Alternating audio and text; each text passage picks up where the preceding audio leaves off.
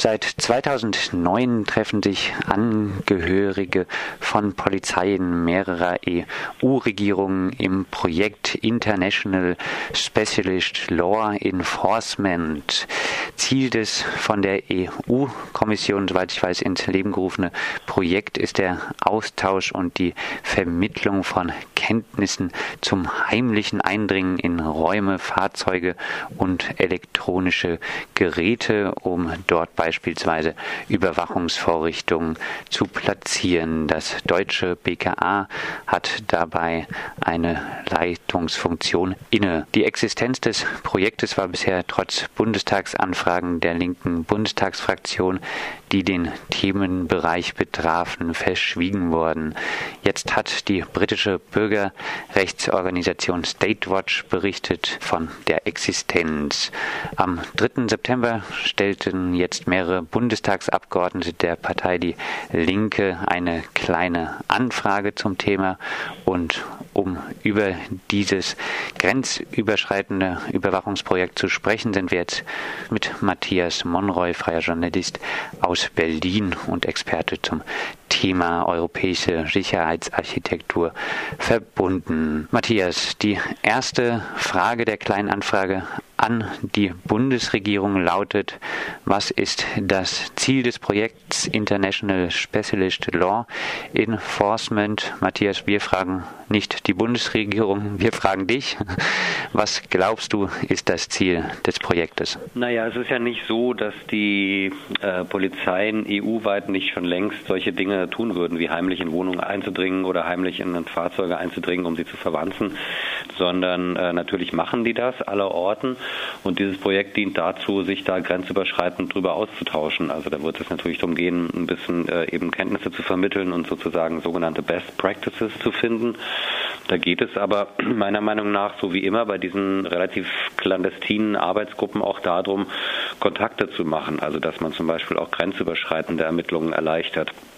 Also nur mal so, alle Orten wird ja auch gerade versucht, eben, dass die Behörden eben zusammenwachsen können. Und äh, wenn zum Beispiel eine Überwachung in einem anderen Land vorgenommen werden soll, beispielsweise, dann braucht man für sowas natürlich Ansprechpartner. Also dafür, denke ich, äh, dient dieses Projekt auf jeden Fall auch. Die Agentur untersteht zwar dem britischen Innenministerium wohl, ist aber diesem nicht weisungsgebunden, wird er auf europäischer Ebene ein neuer Geheimdienst ohne jegliche Möglichkeiten, diesen zu kontrollieren, geschaffen? Naja, da muss man so ein bisschen differenzieren. Also dieses, dieses Projekt, von dem du jetzt gesprochen hast, also dieses äh, Specialist Law Enforcement, ist ja erstmal nur sozusagen so ein, so ein loser Verbund. Ähm, das wird geleitet eben von dieser britischen Serious Organized Crime Agency. Das ist so ein seltsames Konstrukt mit sehr viel Macht, ähm, die quasi dieses Projekt äh, ins Leben gerufen haben und unter anderem das Bundeskriminalamt hat da drin eine Leitungsfunktion. Das ist jetzt erstmal kein, kein Geheimdienst äh, in dem Sinne, das ist allenfalls sozusagen äh, eine noch größere Ermächtigung für Polizei, Polizeibehörden.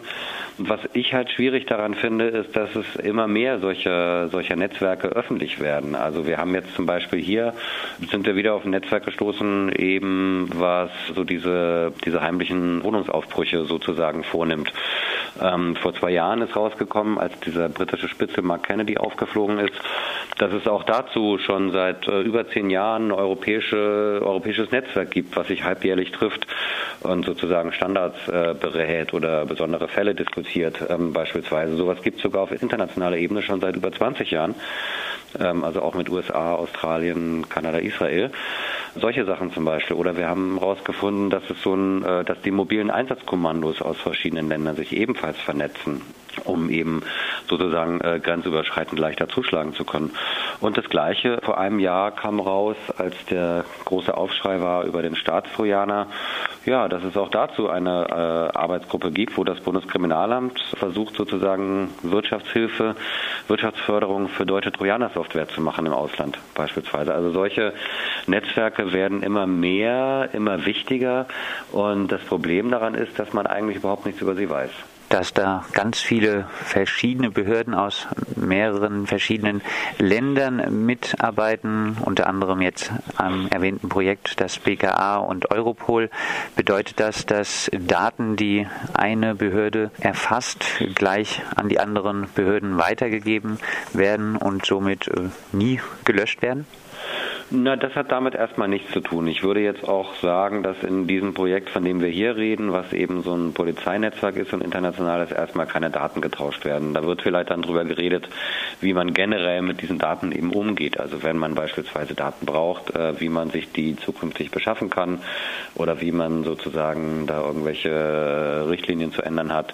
Ähm, beispielsweise wie man, wie man Einfluss nimmt, beispielsweise auf Gesetzesvorschläge. Also kleines Beispiel, was hierzu auch durchaus von Belang sein dürfte, nämlich gerade äh, wird auf EU-Ebene die Richtlinie zur sogenannten europäischen Ermittlungsanordnung diskutiert und die wird wohl auch bald beschlossen werden. Und da geht es um so sensible Geschichten wie zum Beispiel Hausdurchsuchungen in einem EU-Mitgliedstaat zu veranlassen. Also beispielsweise, dass Spanien eben äh, meinetwegen Dänemark dazu auffordern kann, eine Hausdurchsuchung vorzunehmen. Das betrifft übrigens auch Computer. Also man kann zum Beispiel auch äh, den Einsatz eines Trojaners anordnen in einem anderen Land. Ähm, das geht zwar im Moment auch schon, ist aber im Moment Grundlage eben in der Regel von bilateralen Abkommen und kann aus politischen Gründen auch verweigert werden. Also der jeweils äh, angefragte Staat hat die Möglichkeit, äh, da auch Nein zu sagen.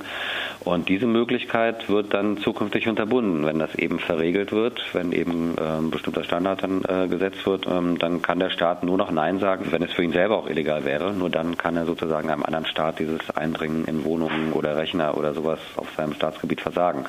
Und um Einfluss zu nehmen auf solche, sage ich mal, Gesetzesvorlagen, also Richtlinien auf EU-Ebene, ähm, darum gehen solche Arbeitsgruppen, würde ich sagen. Bezüglich des Projektes ist von einer kontinuierlich arbeitenden Arbeitsgruppe von Praktikern die Rede. Wie muss Mensch sich diese vorstellen? Na, man muss sich das so vorstellen, dass es äh, ja, also bei Spitzeln zum Beispiel, ähm, gibt es ja nicht nur, also wenn die mal auffliegen, dann hat man das Gefühl, so, man hat jetzt sozusagen einen beträchtlichen Teil dieser Struktur äh, meinetwegen gestört. Aber man macht sich oft gar nicht bewusst, dass da noch ein riesengroßer Apparat dahinter ist, den man nie zu sehen bekommt. Also jeder Spitzel hat einen Spitzelführer, manchmal sogar zwei. Ähm, da gehört natürlich auch eine Menge Bürokratie dazu. Und genauso ist es hier bei diesen sogenannten Praktikern. Also da gibt es diejenigen, die eben die sogenannte Forensik machen. Forensik ist so, äh, kann man sagen, so quasi auch die nachträgliche Rekonstruktion technischer, technischer Mittel beispielsweise im Zuge von, äh, von Ermittlungen. Und da gibt es natürlich auch einen beträchtlichen Stab, äh, der quasi im Büro arbeitet.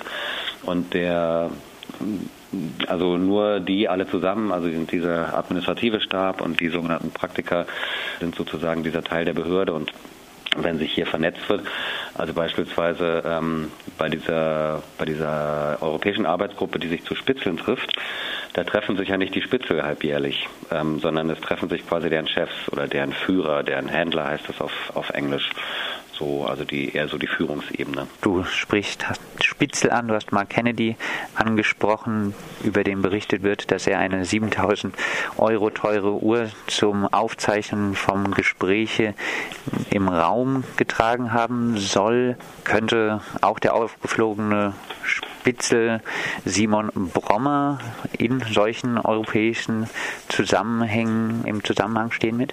Ich bin davon überzeugt. Also Simon Brommer war äh, beispielsweise in Brüssel beim No Border Camp. Das war 2010, wo er auf jeden Fall äh, im, äh, mehrere Tage im Camp gewesen ist und dort auch organisatorische Aufgaben übernommen hat, im Übrigen Antirepressionsarbeit gemacht hat, also Campschutz.